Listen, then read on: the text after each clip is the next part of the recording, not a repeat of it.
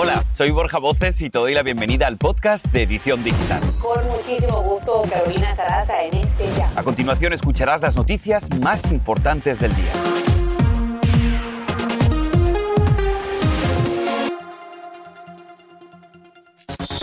Se disparan las alertas. Al menos tres personas fueron víctimas de un tiroteo en una escuela secundaria de Texas. Las autoridades confirman que la situación está bajo control y ahora reunifican a los alumnos con sus familias. Estamos en vivo. La lucha continúa. Miles de soñadores salen a las calles de la capital para exigir una solución permanente a sus casos. En tanto, una joven Dreamer confronta a la senadora Kristen Sinema en un avión y le pide que apoye el plan de Biden sobre inmigración. Estamos en vivo. Y escucha esto, no abrazos. Disney anuncia el regreso de los encuentros con sus icónicos personajes, pero ¿qué creen? Los abrazos no serán permitidos. Tenemos todos los detalles y así comenzamos.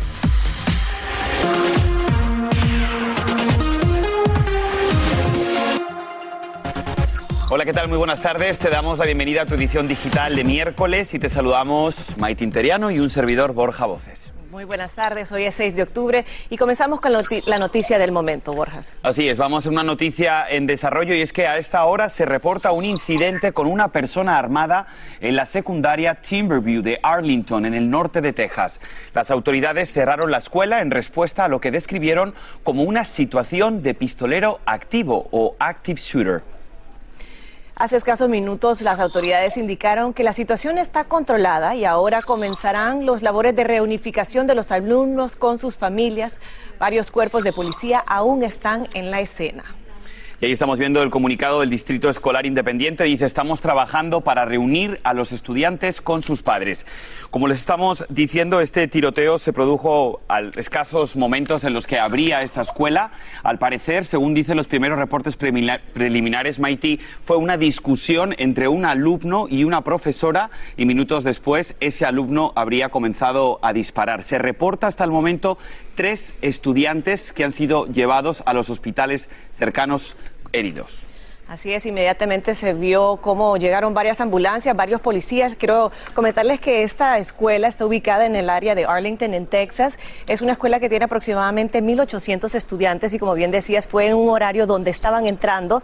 Los estudiantes donde se activó esta escena inmediatamente pidieron a las personas que no estaban en el área que no se acercaran bajo ninguna circunstancia, pero el, todo indica que todo está bajo control en este momento y las personas que, que estaban en la escuela en ese momento, en la aulas tuvieron que permanecer ahí. Y algo que nos alivia bastante es que, como bien estamos recordando, las autoridades ya han confirmado que la situación está bajo control y que, de hecho, han establecido un lugar cerca de ese campus donde todos los estudiantes van a llegar para reunirse con sus familiares. Y esto, sin duda, recuerda mucho a la escena que vivimos el pasado viernes, donde también en una escuela de Houston un exalumno llegó y disparó hiriendo al director del campus. Una escena, Mighty, que se repite semana tras semana día tras día, los tiroteos aquí en los Estados Unidos en las escuelas, algo bastante preocupante. Así es, aquí en, la, en nuestro estado de Florida, donde nos encontramos, hubo una masacre, recordemos, hace un par de años, eh, donde fallecieron muchos estudiantes, eh, Stoneman Douglas High School, eh, un incidente similar de un estudiante que abrió fuego contra varios de sus compañeros y es una persona que todavía sabemos que hasta el momento sigue bajo las autoridades y hay un juicio pendiente para él. Pero aquí nuevamente está el problema, el poder portar armas, el poder tener acceso a estas armas, la seguridad en las escuelas, cómo la persona logró llegar hasta las instalaciones y tener esta arma, pues esto desata toda una nueva controversia, una nueva conversación y una investigación sobre todo por los oficiales de este estado. Y hay que repetir que hay tres personas que son heridas, pero que la situación está totalmente controlada y según dicen los reportes, esto se habría provocado por una discusión entre un alumno y una profesora. Sin duda, vamos a estar muy pendiente del estado de salud de estas tres víctimas y, por supuesto, si tenemos algún tipo de información durante este noticiero, como es nuestro compromiso, se lo vamos a ofrecer. Este es el podcast de Edición Digital, con noticias sobre política, inmigración, dinero, salud y mucho más. La lucha de los Dreamers continúa. Así lo demuestra este video viral. Miren, en las últimas horas, activistas pro inmigrantes confrontan a la senadora demócrata Kristen Sinema en pleno vuelo. El video fue protagonizado por la activista y soñadora Karina Ruiz, quien se ve cuando camina por el pasillo del avión y se detiene junto al asiento de Cinema durante un vuelo que se dirigía a la capital del país. Así es, la senadora por Arizona se encuentra en la mira de activistas pro inmigrantes en los últimos días que la han confrontado inclusive dentro de un baño para pedirle su apoyo en favor a una reforma migratoria, una iniciativa que la legisladora ha rechazado. Esto fue lo que pasó, así que vamos a escuchar. I just want to know if um, you can commit, as, as my senator, if you can commit to passing a reconciliation that could provide a pathway to citizenship for immigrants. Have been waiting for this for too long. This is my life and the life of millions in the line. I just need to hear from you. Bueno, pues ya lo han visto. En este video se puede ver que la senadora demócrata difícilmente levanta la mirada para ver a la señorita Ruiz mientras ella le relata su historia de inmigrante y cómo no pudo decirle adiós a su padre, quien recientemente falleció en México.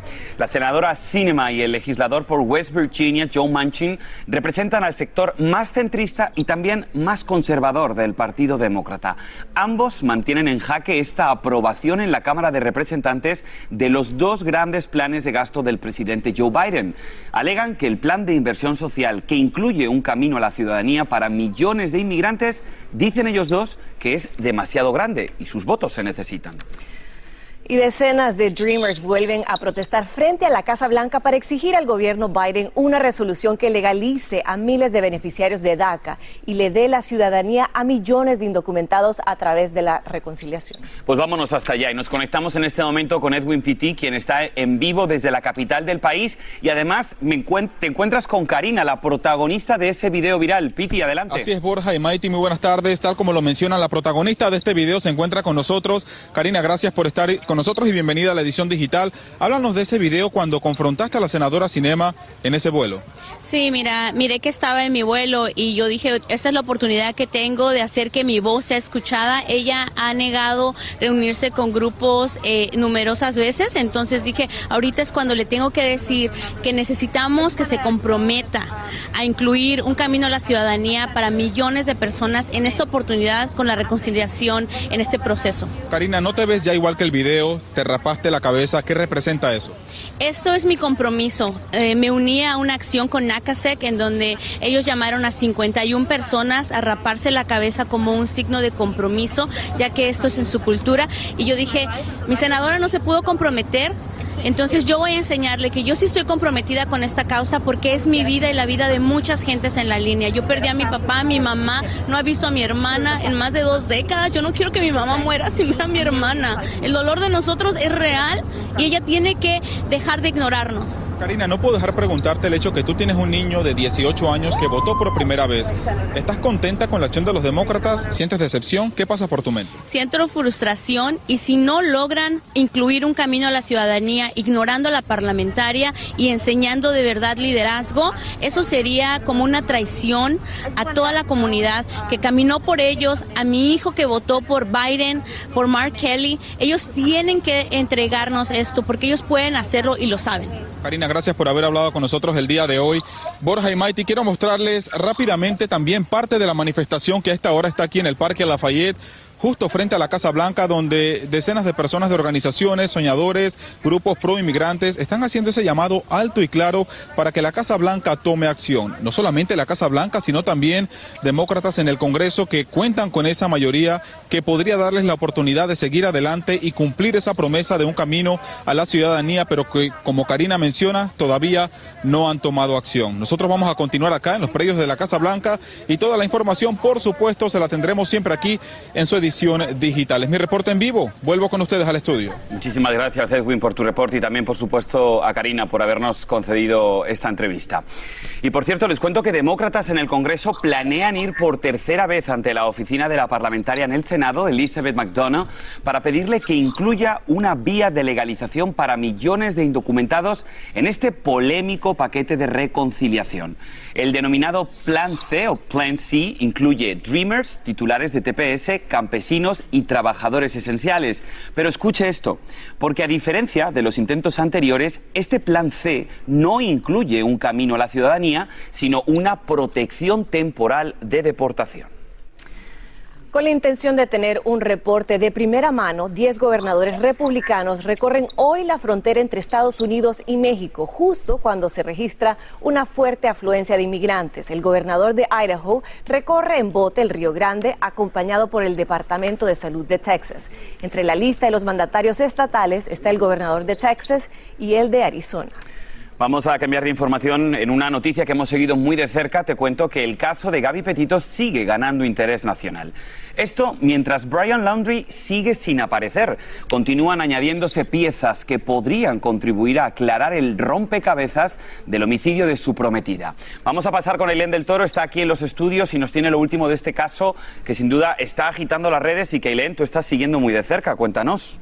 Gracias, Borja. Vaya que sí, hay que decir que la última vez que se vio a Brian Laundry fue hace más de tres semanas. Y ahora el abogado de su familia aseguró que el joven de 23 años salió de su casa a una excursión el 13 de septiembre, es decir, un día antes de lo que originalmente sus padres le dijeron a los investigadores del caso y dos días después de que Gaby fuera reportada como desaparecida. El abogado también confirmó que Laundry, quien es buscado por la justicia como personal de interés en el asesinato de su prometida, viajó, como vemos en el gráfico desde Utah hasta Florida a mediados de agosto, para ser exactos el día 17, y regresó cinco días después, es decir, el día 23. La breve estancia de Brian en su casa se había producido después de la ahora famosa pelea de la pareja en Utah que involucró, como sabemos, a policías y antes de que el cuerpo de ella fuera lamentablemente encontrado en un bosque nacional el mes pasado. Ahora, la pregunta que muchos se hacen, ¿por qué regresó? Bueno, el abogado de su familia dice que fue para vaciar y también para cerrar el almacén donde la pareja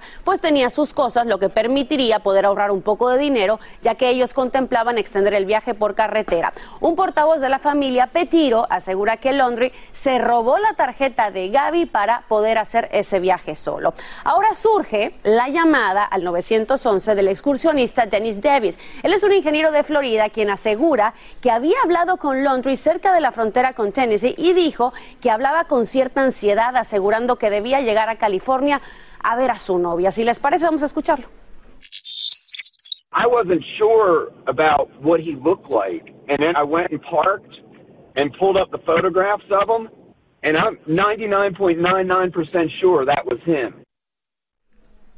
A pesar de que los padres de Londres aseguran que no saben dónde está su hijo, su hermana Casey dice que no sabe si sus papás, con quien nos habla desde hace dos semanas, sepan algo adicional. Dice de verdad estar desesperada y le pide en numerosas ocasiones a su hermano Brian que por favor se presente a la justicia. Eso es lo que sabemos hasta el momento, chicos, pero como sabemos tres semanas así, todos los días salen detallitos, pero no hay más información. Eleni, es curioso, ¿no? Que los padres engañaran a las autoridades diciéndole que su hijo se había marchado un día después de lo que lo hizo, ¿no? O sea, yo creo que hay muchísima incertidumbre también en el testimonio de los padres que obviamente si están encubriendo a su hijo va a tener una consecuencia legal. Es que una confusión de detalles mínimos como este puede hacer toda la diferencia, ¿no? Seguiremos pendientes. Muchas gracias, Aileen.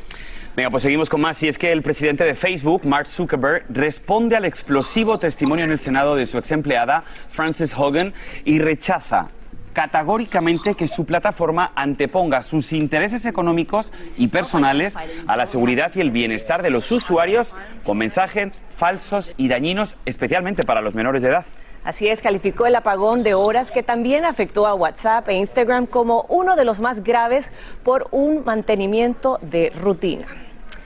Cambiando de tema, les cuento que la farmacéutica AstraZeneca le pide a la FDA que autorice el tratamiento con anticuerpos único en su tipo contra el COVID. De tener luz verde, sería el primer medicamento de acción prolongada para personas con sistemas inmunitarios comprometidos que no alcanzan la protección con las vacunas. La FDA ha autorizado tres medicamentos de anticuerpos, incluidos dos que se pueden administrar en pacientes con COVID, pero el de AstraZeneca sería preventivo. Y hablando de vacunas, tan pronto como hoy, funcionarios de Los Ángeles promulgarían un estricto mandato de vacunación. La medida le exigiría vacunas a quienes desean ingresar a centros comerciales, a bares, restaurantes, salones de belleza, gimnasios, museos y algunos eventos deportivos. El mandato pretende reducir el riesgo de estas nuevas oleadas de coronavirus. La ordenanza incluiría a personas en 12 años en adelante. Y vamos a continuar con la noticia de este último momento y quiero contarles que la secundaria Timberview en Arlington, Texas, en el norte de Texas, está bajo eh, lockdown, se le dice en inglés, está bajo, está haciendo, en este momento es una escena eh, donde un pistolero ha irrumpido lo que iba a ser las clases y al parecer hay un pistolero activo. Hay tres personas que al parecer fueron trasladadas a un hospital para ser atendidas. La policía de Arlington ya a través de sus cuentas de redes sociales ha alertado a todas las personas alrededor que no se acerquen a esta área. Quiero comentarles que esta es una escuela de 1.800 estudiantes, pero aquí tenemos las imágenes o el audio del incidente. 我们 Ahí estamos viendo el momento que presuntamente sería cuando ese tirador, ese estudiante, abrió fuego. Según los primeros reportes que nos están llegando, dicen que hubo un enfrentamiento dentro de la escuela. Estamos hablando de que esto comenzaba el día, comenzaban a llegar los estudiantes y fue el momento en el que el estudiante discute con una profesora y ahí es cuando el tirador, presuntamente este video muestra esa escena, y ahí es cuando abre fuego. Hay que recordar, como bien ha dicho Mighty, que son hasta el momento tres estudiantes que están siendo llevados a los hospitales cercanos para que se recuperen de sus heridas. No sabemos realmente el estado de salud. Lo que sí sabemos y muestran las imágenes que estamos viendo en vivo de esta secundaria, recordemos, secundaria Timberview en Arlington, en el norte de Texas, es que las autoridades ya han dicho que tienen la escena bajo control y si se están dando cuenta ya se están desplazando todos los estudiantes, los alumnos y también los profesores de este centro hasta un sitio cercano donde han establecido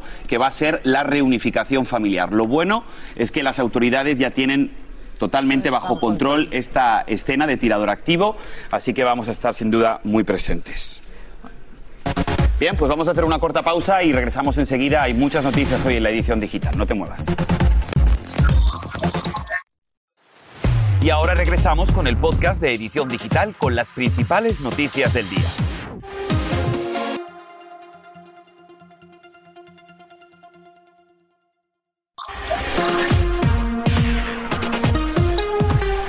Demanda federal es atendida en una corte de California en relación al derrame de petróleo que virtió unos 144 mil galones de crudo frente a la costa de California el fin de semana. La demanda colectiva va dirigida a las empresas que gestionan el oleoducto alegando que causaron daños a personas, a la fauna y al ecosistema. También nos detalla que los demandados no notificaron de manera adecuada y oportuna los peligros de este impacto ambiental. Y el presidente Joe Biden ve como una posibilidad real que los senadores demócratas busquen revisar las reglas de obstrucción de la Cámara para superar ese bloqueo republicano sobre el aumento del techo de la deuda. Un cambio en dichas reglas permitiría a los demócratas en su totalidad evitar un incumplimiento de tamaño catastrófico antes del 18 de octubre, que como ustedes saben es la fecha límite. Bien, pues vamos a escuchar una conferencia en vivo del oficial de policía en Texas en relación a ese tiroteo en la escuela en Arlington, Texas, donde, como ustedes saben, hay tres personas heridas. Vamos a escucharlo. Hay cuatro víctimas. Estamos acá para identificar a la persona de interés, Timothy George.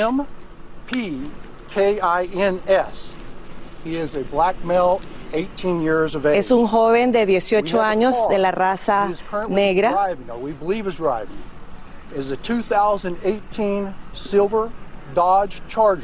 Llegó a bordo de un carro 2018 Dodge color plateado. We currently have multiple agencies, including the U.S. Marshals Task Force, hay muchas organizaciones, incluyendo los U.S. Marshals, buscando a esta persona de interés.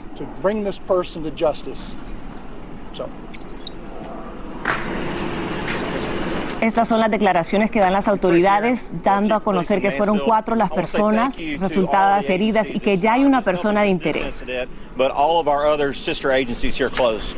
You know, Mansfield responded to this the same as all of the other agencies. And, uh, and I have to assure you that, that the, the departments are doing a great job here in, in bringing all this to a, to a close. What's, what you're going to see now is that, uh, that, that there's going to be continued searches for our suspect. Uh, the chief has already told us what that looks like.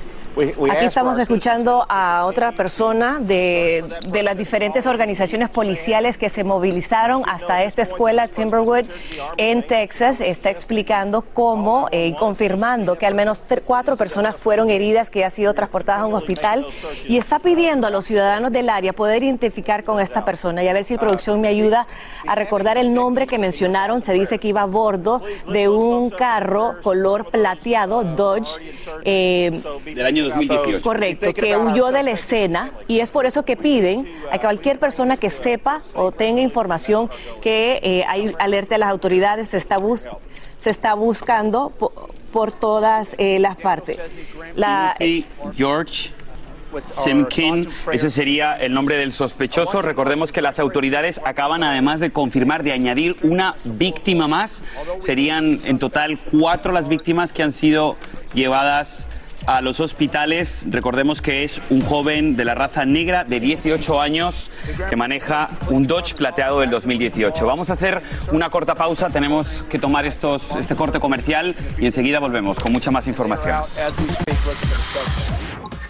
Este es el podcast de Edición Digital, con noticias sobre política, inmigración, dinero, salud y mucho más.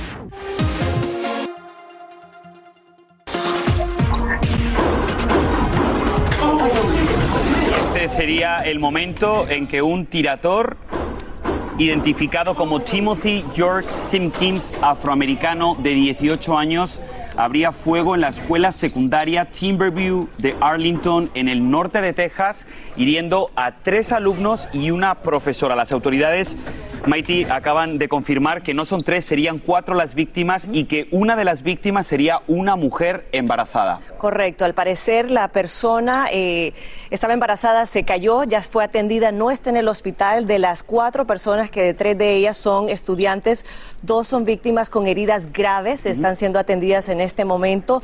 Eh, se logró identificar a la persona responsable de eso. Fue una llamada del 911 que identificó con nombre y apellido Timothy Simpkin a este joven de 18 años de la raza negra que habría estado en la escuela, que habría sido el responsable de este tiroteo que nuevamente pone en pavor a toda una comunidad como lo es aquí en el norte de Texas, en Arlington. Una vez más tenemos que reportar otro tiroteo en una escuela secundaria. Vamos a estar muy de cerca siguiendo, por supuesto, el estado de salud de estas cuatro víctimas y también si logran dar con el paradero de este señor, de este joven de 18 años, Timothy George Sinkim. Pues bien, una vez más tenemos que cerrar el noticiero con una trágica noticia. Veremos a ver qué es lo que sucede. Gracias a todos por habernos acompañado en la edición digital. Y así termina el episodio de hoy del podcast de Edición Digital. Síguenos en las redes sociales de Noticiero Univisión Edición Digital y déjanos tus comentarios. Como siempre, muchas gracias por escucharnos.